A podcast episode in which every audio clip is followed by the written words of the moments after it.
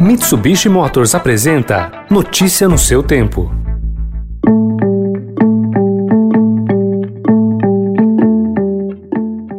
Seja bem-vindo. Começando mais um Notícia no seu tempo, podcast produzido pela equipe de jornalismo do Estadão para você ouvir em poucos minutos as principais informações do jornal. Entre os assuntos de hoje, os mais de 3 mil mortos pelo coronavírus no país, registrados pela primeira vez desde o início da pandemia, a decisão de Marco Aurélio contra Bolsonaro e a mudança de voto de Carmen Lúcia, que julgou Moro parcial no caso do ex-presidente Lula. Houve uma espetacularização daquele dado, que, junto com outros que vão se somando, demonstram, portanto, a conduta do juiz que pretendia, portanto, ou que pelo menos deixa claro que a imparcialidade não presidiu todos aqueles atos. Esses são alguns dos destaques desta quarta-feira, 24 de março de 2021.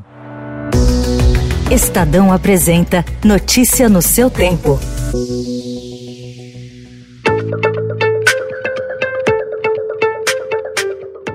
Em uma das maiores derrotas da história da Lava Jato, a segunda turma do Supremo Tribunal Federal decidiu ontem que o ex-juiz Sérgio Moro foi parcial ao condenar o ex-presidente Lula na ação do triplex do Guarujá. O placar do julgamento sofreu uma reviravolta com a mudança de entendimento da ministra Carmen Lúcia, que alterou o voto proferido em dezembro de 2018, quando a discussão foi iniciada. Naquele primeiro momento, presidente, senhores ministros, senhor ministro relator, a mim não se mostraram suficientes os dados avulsos, eu diria, e pelos quais se buscava o reconhecimento da suspeição do juiz processante. Os indícios adquiriram uma combinação entre os autores processuais, de acusação, de julgamento, que conduziram o, o paciente na, na, forma de investigação e de processamento, o que, na minha compreensão, pode sim significar a quebra de parcialidade do juiz.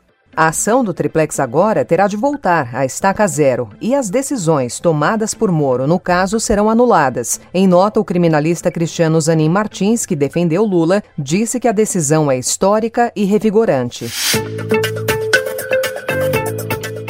Ainda no STF, o ministro Marco Aurélio Mello rejeitou ontem a ação representada pelo presidente Jair Bolsonaro para derrubar decretos dos governos do Distrito Federal, da Bahia e do Rio Grande do Sul que impuseram toque de recolher à população. Mello apontou o erro grosseiro na ação pelo fato de ela ter sido apresentada pelo próprio presidente e não pela Advocacia Geral da União.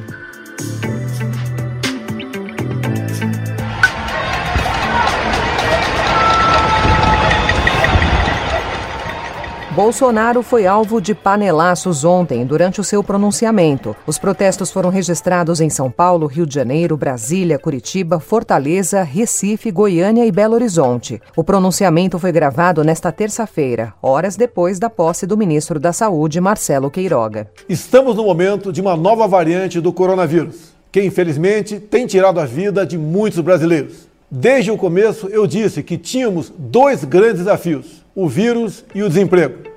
O pronunciamento do presidente, que teve o objetivo de melhorar a imagem dele em razão do desgaste provocado pela condução da crise do coronavírus, se deu no pior dia da pandemia, com 3.158 novas mortes, segundo o consórcio de veículos de imprensa. Foi a primeira vez que o país ultrapassou os 3 mil óbitos no balanço diário. A média semanal de vítimas, que elimina distorções entre dias úteis e fins de semana, bateu recorde pelo 25º dia seguido ontem. As terças-feiras costumam ter balanço balanços mais altos, uma vez que incorporam dados represados dos dias anteriores.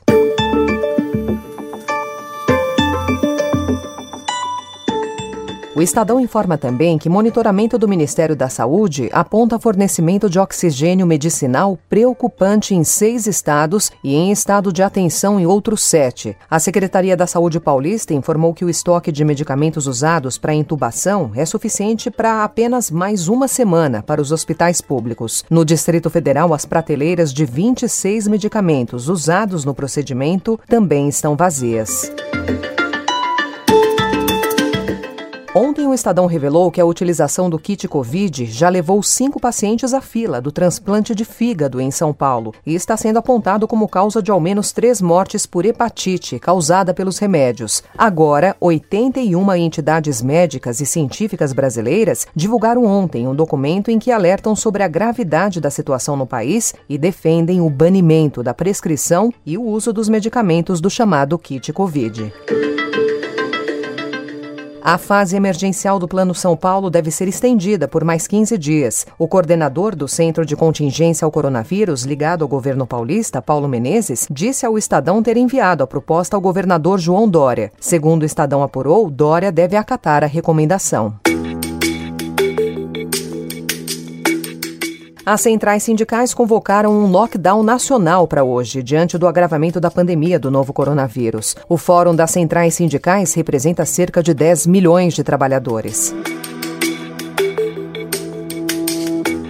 E sem respaldo dentro do governo para promover mudanças no seguro-desemprego, a equipe econômica mudou a estratégia para tirar do papel o programa que permite novos acordos para redução de jornada e salário ou suspensão de contrato dos trabalhadores. O esforço agora é buscar recursos dentro do próprio orçamento, o que pode ser difícil diante do cenário apertado. Por isso, integrantes da equipe econômica já admitem a abertura de um crédito extraordinário fora do teto de gastos para bancar o programa.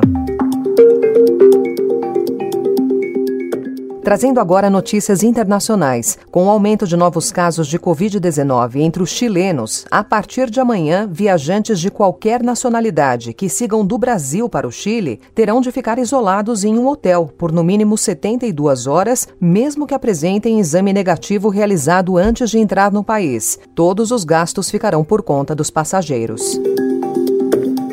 Em Nova York, autoridades municipais pedirão que 80 mil servidores públicos comecem a trabalhar de forma presencial a partir do dia 3 de maio. A decisão foi do prefeito Bill de Blasio. The folks who work in offices will begin to return on May 3rd, and we're going to have uh, strict safety measures in place. We're going to use all of the tools that we've learned about distancing, about ventilation, the right way to out workspaces. We're going to make it safe. O objetivo é transmitir que a cidade logo estará aberta e encorajar as empresas privadas a seguirem o exemplo.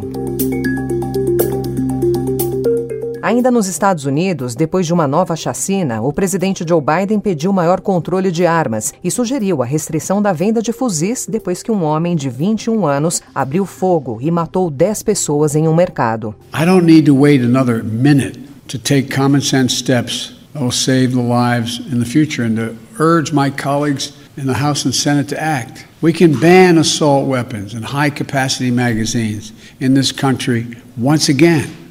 It will save lives, American lives, and we have to act. Em Israel, pesquisas de boca de urna indicaram que o Likud, partido do primeiro-ministro Benjamin Netanyahu, obteve o maior número de deputados no parlamento na eleição de ontem. O premier, no entanto, precisará do apoio de um ex-ministro, Naftali Bennett, para formar um novo governo. Notícia no seu tempo. E em 15 segundos eu volto a falar sobre o Paulistão no Rio de Janeiro e uma estreia super bacana que vai acontecer no National Geographic. Vazamento de dados, cibersegurança, o que nós e as empresas podemos fazer para nos prevenir das consequências, principalmente na questão dos prejuízos financeiros. Vamos falar sobre isso no podcast Sofos, nos canais digitais do Estadão. Até lá!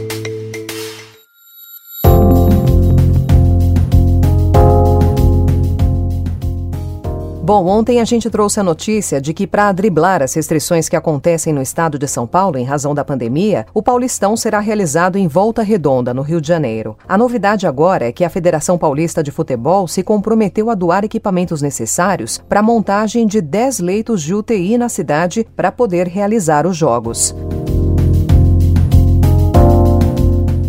Aliás, a pandemia já afeta mais da metade dos campeonatos estaduais. Levantamento feito pelo Estadão mostra que dos 27 torneios, pelo menos 16 enfrentam algum tipo de restrição.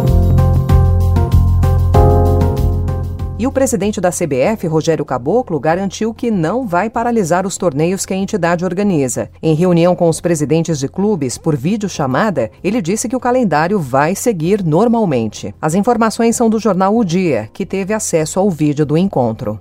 Esse aqui eu posso explicar. O primeiro talk show que eu apresento e o primeiro talk show que fala sobre ciência e tecnologia da TV brasileira.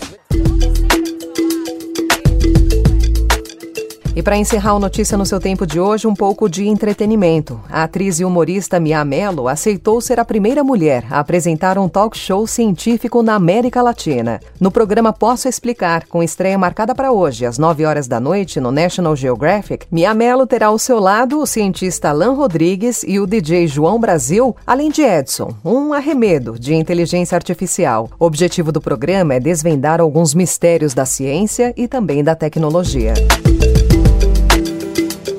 Ponto final na edição de hoje do Notícia no seu Tempo, com a apresentação e roteiro de Alessandra Romano, produção e finalização de Mônica Herculano. O editor de núcleo de áudio é Emanuel Bonfim. E amanhã, a partir das 5 horas da manhã, mais um resumo de notícias do Estadão para você começar o dia bem informado. Obrigada pela sua companhia.